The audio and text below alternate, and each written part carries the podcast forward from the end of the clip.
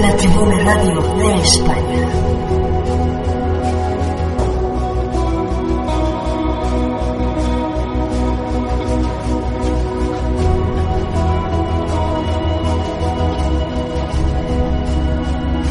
Saludos a todos, soy Andrea Victoria Cano, conductora y directora del programa radial Vocera de la Vega, que se transmite para la Tribuna Radio de España desde Bolivia.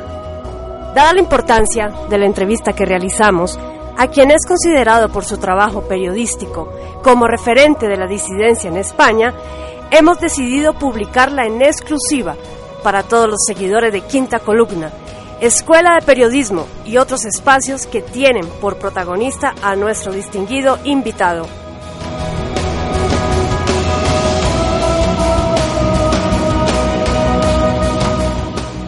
Por la honestidad para contarnos detalles sobre su personalidad, sus inicios en la militancia, tercer posicionista, su audaz y comprometida carrera periodística, que lo caracterizan hasta el día de hoy, denunciando la corrupción y la bajeza de, como él las llama, las cloacas del Estado, es que esta histórica entrevista debe ser escuchada y difundida, pues gracias al valor de personas como él, es posible una disidencia contra el nuevo orden mundial.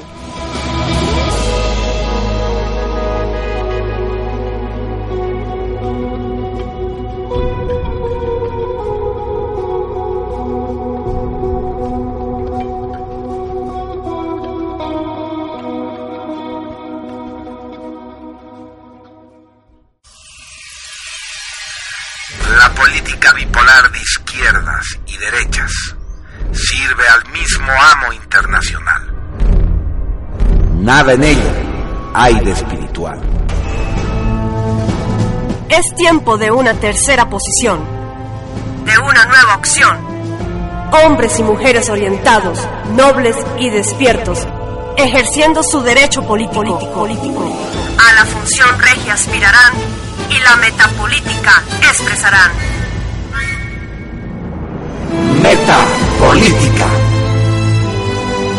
Un espacio para reconocer personas, obras y organizaciones de nuestro tiempo, que con su trabajo visible luchan contra el nuevo orden mundial.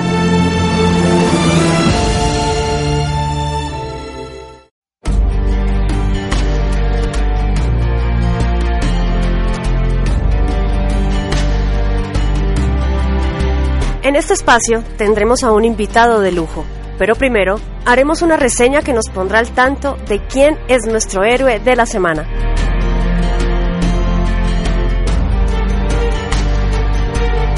La Tribuna Radio de España empezó como una sección del periódico donde se compartían programas externos, pero que se lanzó recientemente como programa radial, el cual ofrece contenidos propios, elaborados con mucha dedicación para todos los radioescuchas. Programas horneados en los fogones periodísticos disidentes de la Tribuna de España. Un periodismo descarado con el poder, fiel con la verdad, comprometido con los más desafortunados e inequívocamente disidente. Desde la plataforma de Evox se puede encontrar cada día de la semana una sección nueva, un programa completamente diferente a su predecesor pero igualmente de revolucionarios. La suma de todos los locutores, espontáneos y profundos, comprometidos y feroces, hacen de la tribuna radio un cóctel explosivo que nos recuerda que el periodismo auténtico, sincero, tradicional y objetivo aún se mantiene en pie, ofreciendo una propuesta radiofónica distinta y distante a la de las radios convencionales de la prensa del sistema.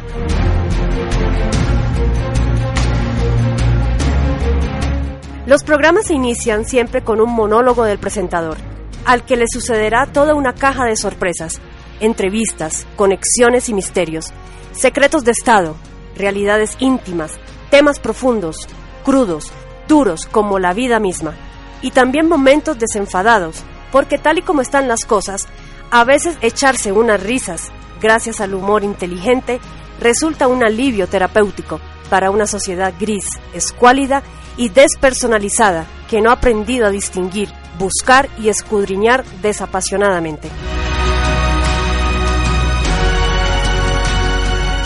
Se trata de un proyecto innovador, dirigido por el periodista y escritor José Le Sánchez, una de las voces más combativas contra el pensamiento único. Más que un periodista políticamente incorrecto, José Le Sánchez es un hombre ideológicamente incorregible, indomable, que cuenta las cosas tal cual las ve, sin dejarse intimidar por los nuevos sensores que constituyen una perversa policía del pensamiento.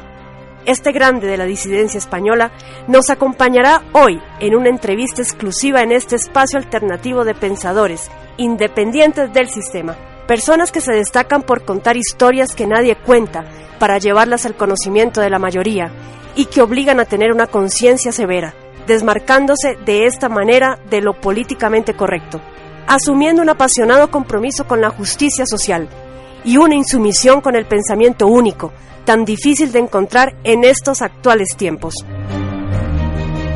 La Tribuna Radio de España. ¿Cuál es la trayectoria en la disidencia y qué es lo políticamente incorrecto para José L. Sánchez? Mi trayectoria en la disidencia empieza desde adolescente, cuando empecé a militar en, en grupos políticos falangistas entonces, con 14 o 15 años, y tomé conciencia de, de, la necesidad de cambiar un sistema absolutamente injusto. Eh, ¿Acaso entonces eh, despertábamos antes que ahora? Ahora parece que la juventud no despierta ni a los 14 ni a los 25, ¿no? Parece que nada le importa. Eh, milité en grupos, en grupos políticos y mi militancia fue activa mientras estudié eh, la carrera de, periodismo y la carrera de empresariales y después la tuve que abandonar porque eh, eh, durante 30 años he sido reportero de guerra y, me he dedicado de lleno a, a, mi actividad profesional. Eh, bueno, mi actividad profesional me ha reforzado todavía más los principios, me ha hecho conocer cosas que afortunadamente no conocen la mayoría de, de, los seres humanos. He visto todo tipo de, de degradaciones eh, impensables para, para cualquier mente que no esté enferma. He estado presente en todos los conflictos internacionales de las últimas tres décadas y por lo tanto he visto, he visto de todo. Desde los niños soldados de Sierra Leona hasta las dos invasiones de, de Irak. He presenciado las dos eh, invasiones del ejército genocida de Israel sobre Palestina. Eh, he vivido todos los conflictos de todos los países árabes. He vivido eh, el terrorismo político de Guatemala, eh, la revolución de Chiapas, todo eso me ha ido tomando conciencia cada vez más de que es necesario un cambio profundo de las estructuras políticas, económicas y sociales a nivel mundial y, y, que esto solo es posible lejos de las dos teorías políticas imperantes, del comunismo que ha demostrado su fracaso y del capitalismo que lo demuestra día a día. Como comunicador, ¿qué películas de culto, series de televisión o radio te han influenciado en el trabajo y que seguramente son disidentes, pese a estar en el ámbito de la producción del sistema. La verdad que más que un cinéfilo impedernido, que no he podido serlo por, por mi profesión, eh, bueno, puedes entender que durante 30 años podía hacer todo menos ver eh, películas. Lo que he sido es un lector eh, empedernido y he leído todo lo que ha caído en mis manos. Eh, por supuesto, primero todo aquello que detesto, desde el Capital de Carlos Marx o el Manifiesto Comunista de, de Marx y Engels hasta el Mein Kampf de Adolf Hitler, pasando por las obras completas de José Antonio Primo de Rivera, el personalismo humanista de, de Mounier, su, su, obra genial Revolución Personalista y Comunitaria, eh, los eh, teóricos del, del, marxismo como Rosa Luxemburgo, Ernest Bloch, eh, Lucas, a los teólogos de la liberación, mmm, por supuesto el liberalismo, tanto el contrato social, el liberalismo político, que probablemente sea el, equipo, el libro más pernicioso que se ha escrito en la historia de la humanidad por Juan Jacobo Rousseau, y el liberalismo económico de, de Adam Smith, he leído y he devorado todo cuanto ha caído en mi mano y fundamentalmente eh, literatura histórica y literatura ideológica, literatura política, que es lo que me ha permitido pues hoy por hoy tener mis, mis propias ideas, ¿no? Después de, de, conocer ampliamente y tener, creo que, un bagaje intelectual eh, importante eh, en cuanto a lo que es el mundo de las ideas y del, del pensamiento. ¿Cuál es tu criterio sobre la gran influencia que juegan los medios de comunicación, entre comillas, para adoctrinar a la gente? La pregunta está muy bien planteada porque los medios de comunicación son medios de difusión, son medios de propaganda, no son medios de información. En realidad, hablar de medios de comunicación es una estupidez porque la comunicación necesita dos, dos intervinientes y en los medios de, información solo hay uno que emite y otro que recibe. El que recibe no tiene la posibilidad de responder. Eh, la prensa del sistema eh, está en manos eh, sionistas y está en manos de, los dueños del mundo.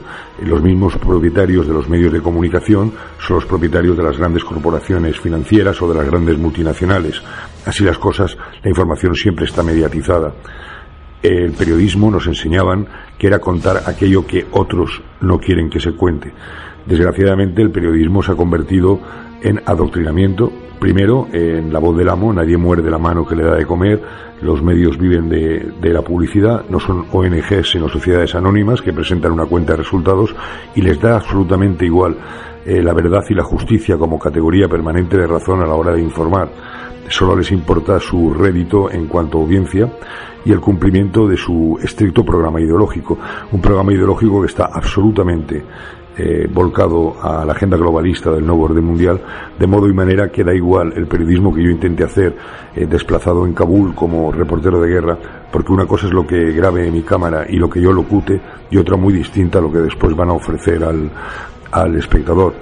Así las cosas he visto de todo, ¿no? desde eh, ataques químicos que han sido absolutamente escenificados, es decir, una obra de teatro con actores y en el que luego se presenta como como, como un ataque químico, hasta muertos a cambio de dinero. Eh, y en medios españoles. He conocido un medio donde a un francotirador le han pagado justo por disparar en el momento en el que la cámara estaba grabando. Los medios de comunicación han alcanzado eh, la más baja vileza que se puede imaginar y el periodismo, que es una de las profesiones más nobles que se puede ejercer, es el oficio más lameculos, el oficio más felpudo, el perro más fiel del sistema que jamás muerde la mano del amo que le da de comer. La Tribuna Radio de España. Queda todavía en Europa un repositorio de nacionalismo. Se está gestando un nuevo falangismo, franquismo o nacionalsocialismo ¿Se puede superar la persecución del sistema, la disidencia, a lo políticamente incorrecto? Sin exagerar lo más mínimo, Europa se encuentra al borde de la desaparición. Eh, la idea del multiculturalismo eh, lo que ha hecho no es eh, importar personas de, de, otras tierras que han venido a unirse a un modelo de civilización, sino contaminar de tal modo Europa que pierda sus propias señas de identidad. Europa dejará de ser lo que es, o ha dejado de ser lo que es, precisamente porque ha perdido sus señas de referencia, el cristianismo, que le hizo ser lo que es, y se ve invadida además por una subcivilización que está tres escalones por debajo en la escala de la civilización. Pongo ejemplos muy claros. Eh, en Europa a nadie hay que explicarle que violar a, tu propia hija no está bien. Estamos teniendo invasión de, gente de países que conozco muy bien porque he vivido en ellos durante 30 años como reportero de guerra, donde el incesto es algo absolutamente normal. Eh, vivimos en una sociedad en Europa con unos valores que, la mujer ha alcanzado los máximos niveles de igualdad. ¿no? Eh, a nadie hay que explicarle que violar a una mujer no está bien. Estamos siendo invadidos por una subcultura donde la violación de la mujer, si es europea, blanca, eh, infiel, es una puta y es una obligación del Corán y esto se hace para mayor gloria del profeta Alá. ¿no? Entonces, eh, Europa se encuentra al borde de la desaparición. Me has hablado de varias ideologías. El franquismo no es ninguna ideología política. El franquismo fue un periodo de 40 años que se vivió en España, un periodo de, prosperidad económica y de paz a cambio de dictadura, en el que se tergiversó durante 40 años eh, las ideas de José Antonio Primo de Rivera. Es decir, pese a que durante 40 años eh, todos los espacios públicos estaban ocupados por la simbología falangista y por la imagen de José Antonio Primo de Rivera, las ideas de José Antonio jamás se llevaron a cabo. Eh, José Antonio Primo de Rivera, a diferencia de, Adolf Hitler o de Carlos Marx, eh, nunca escribió una teoría política. Él no escribió Mein ni escribió El Capital. Eh, las obras completas de José Antonio son la recopilación de todos sus artículos, discursos en el Parlamento y mítines en su brevísima vida pública, ¿no? Porque él empieza con 29 años su vida política y es asesinado con 33. Entonces, si se leen cronológicamente, hay una evolución absoluta de un José Antonio, en principio de derechas y conservador, al año 35, un año antes de morir, donde se ve una crítica bestial y muy, muy elaborada ya al liberalismo, donde está pariendo, sin saberlo acaso, una tercera teoría política, eh, donde el hombre es el eje del sistema, donde frente a, a la propiedad privada que en el capitalismo se asigna al empresario o que, en el capital, o que en el marxismo se asigna al Estado, José Antonio propone un, una tercera vía de autogestión donde el trabajador sea propietario de los medios de producción, donde la banca y las grandes eh, corporaciones eh, energéticas estén nacionalizadas y donde los valores eh, hagan que la justicia social se imponga para devolver a los hombres el sentido de lo trascendente. Mm, no niego que otras ideologías políticas puedan despertar sentimientos de renacimiento de Europa. Yo tengo que hablar de las que yo he mamado eh, la falange como tal no tiene ningún sentido hoy en día, la falange como tal se ha quedado trasnochada. Sin embargo, el pensamiento de José Antonio Primo de Rivera sigue absolutamente vigente. Eh, su equidistancia entre marxismo y capitalismo, su búsqueda de un mundo donde el hombre sea el eje del sistema, su búsqueda de un mundo donde el hombre sea portador de valores trascendentes, la búsqueda de la justicia social y donde el hambriento de siglos por fin se pueda sentir orgulloso del ser español, eh, es algo que no va a perecer nunca. Y su pensamiento está ahí, eh, a disposición de que nuevas generaciones sean capaces de rescatarlo del vertedero en el que fue sumido por 40 años de falsificación franquista y del absoluto silencio en el que se ha, al que se le ha sometido en la falsa democracia que durante 40 años se vive en España. La Tribuna Radio de España.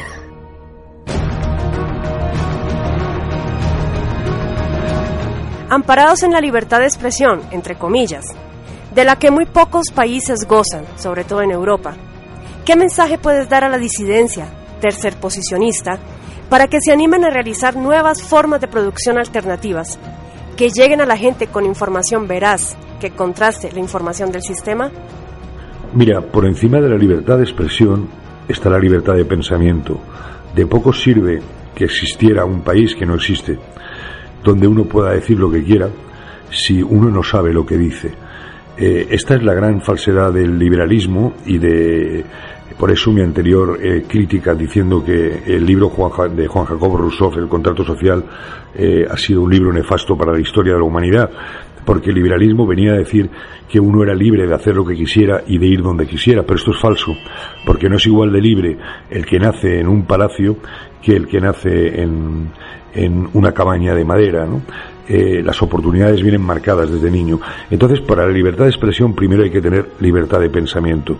Antes de poder plantear ninguna resistencia al sistema, eh, las personas deberían estar formadas ideológicamente primero ser conscientes de verdad de lo que supone el nuevo orden mundial y de lo que supone de verdad la amenaza eh, para nosotros, para nuestros hijos, para nuestros nietos y para el futuro del planeta. Eh, haría falta que esa disidencia, que es un término muy amplio, eh, empiece a estar mucho más concentrada en términos más fijos, de decir qué hay que hacer con los medios de producción, qué hay que hacer con el modelo productivo, qué hay que hacer eh, con los movimientos migratorios, qué hay que hacer con, eh, con la pérdida de, del planeta, de la ecología, de la biosfera. Eh, un posicionamiento común en los cinco continentes sería fundamental para que de la disidencia se pasara algo mucho más importante, que es la resistencia. Se trata, es muy difícil eh, cambiar el actual mundo, pero al menos se trata de cómo sobrevivir en un mundo en ruinas. Para sobrevivir en un mundo en ruinas, uno tiene que estar cargado primero de suficiente bagaje intelectual para saber qué es lo que se está jugando y por qué se está dejando la vida, y segundo de, algo que, que solamente lo puede dar Dios, que es de la fe. ¿no? Eh, uno necesita eh, dosis importantes de, de ayuda eh, extracorpórea, extraintelectual, es decir, de ayuda trascendente, de ayuda espiritual, eh, para vivir el calvario que nos toca como no como los primeros cristianos que se escondían en las catacumbas, sino como los cruzados que con la espada y la cruz defendían defender eh, hasta con su propia vida el modelo de, sociedad eh, que quieren para ellos y para sus hijos.